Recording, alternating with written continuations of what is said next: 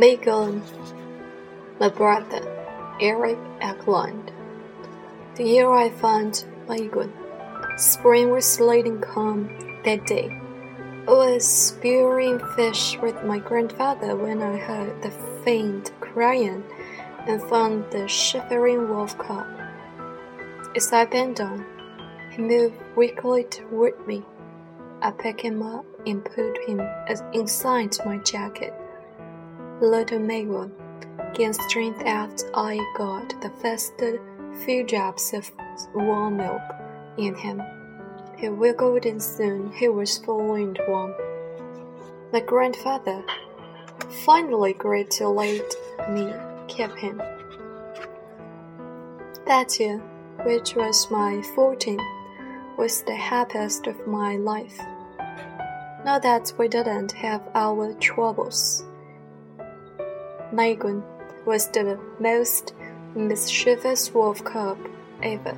Scary too, like looking into my grandma's sewing basket, which upset, scattering thread and bottoms all over the flooring. At such times, he would chase him out with the broom and would poke his head around the corner, waiting for things to quiet down. The summer, Megan and I became hunting partners. We hunt the grasshoppers that lived about like little rockets. And in the fall, after the first snow, our games took us to the nearest meadows in search of field mice. By then, Megan was half grown. Gone was the poppy wool coat, and its place was a handsome black mantle. The winter month that came soon after was the happiest I could remember. They belonged only to Megan and myself. Often, we would make a fire in the bushes. Megan would lay his head between his front paws, with his eyes on me as I told him stories. It all served to fog my mind with pleasure so that I forgot my grandma's repeated warnings. And one night left Megan unchained. The following morning, and saw Master Yasno, wild with anger, who demanded Megan be shot because he had killed his rooster. The next morning, my grandma announced that we're going to take Megan to the north shack. By the time we reached the lake, where the Travis shack stood, Megan seemed to have become restless. Often he would sit with his nose to the sky, turn his head this way and that as if to check the wind. The warmth of the stove soon brought sleep to me. Something caused me to wake up with a start. I sat up. In the moon-flooded cabin was my grandfather standing beside me.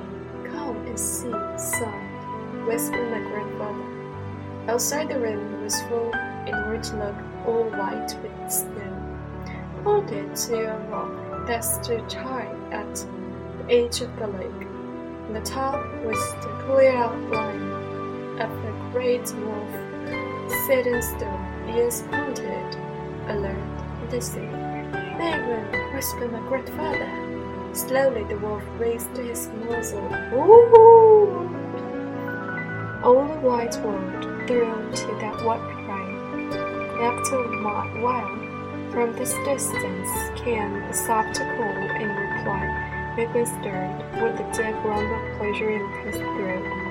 Slipped down the rock, head out, pressed us. Scorn, I said. Yes, scorn to that young she-wolf. My grandfather slowly filled his pipe. He will take her for life, hunt for her, protect her. This is the way the Creator planned life. No man can change. Try to tell myself it was all for the best, but it was hard to lose my brother.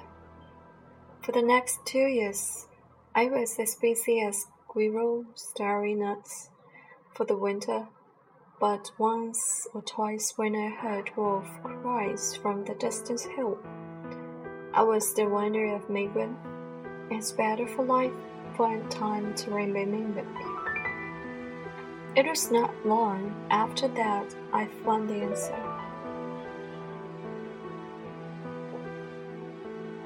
Esther came early that year. During the holidays, I went to visit my cousin. My uncle was bringing me home in his trunk, but he was detained by some urgent business, so I decided to come back home on my own. My dawn, the road, I slipped into my snowshoes and turned into the bush. The strong sunshine had dim. I had not gone far before Big flakes of snow began drifting down. The snow thickened fast. I could not locate the tall pine that stood on the north slope of the little mountain. a circled to my right and stared into snow-filled creek bed. By then the snow had made a blanket of white darkness, but I knew only too well there should have been no creek here tried to travel west, but only to hit the creek again. I knew I'd gone in a great circle, and I was lost. There was only one thing to do. Camp for the night and hope that the morning the storm would have blown itself out. Quickly made a bed of bowl, started a fire with the bark of an old dead birch. The first night I was comfortable enough when the first great night came, I realized that I was in deep trouble.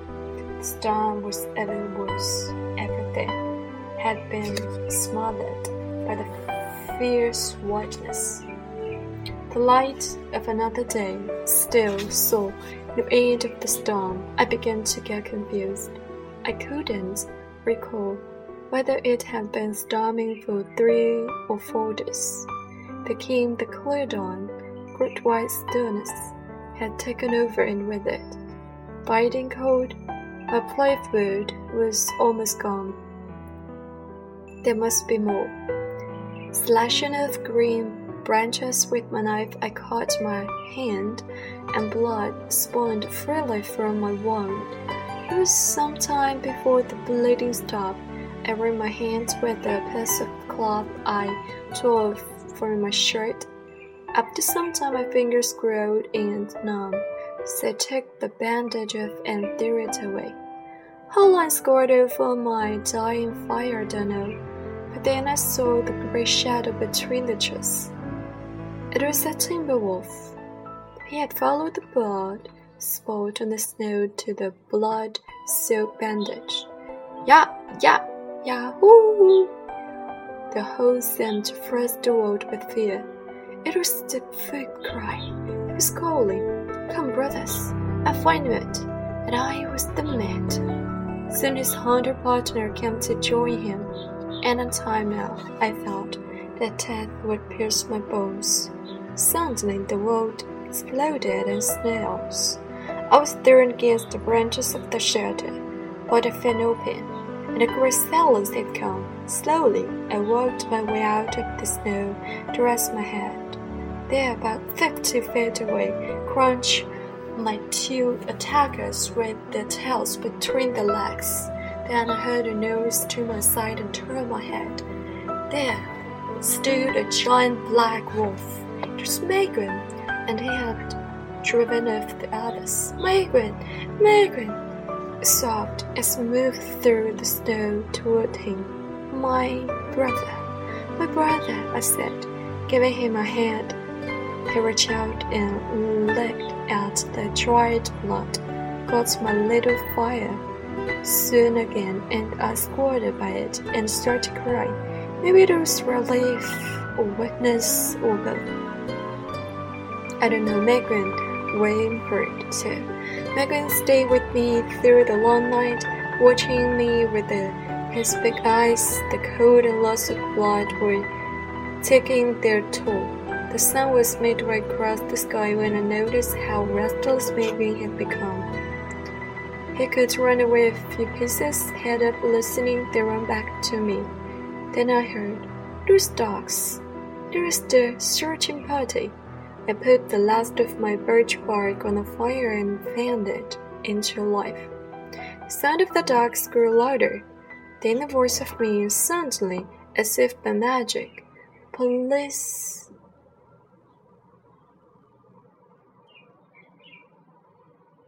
The police.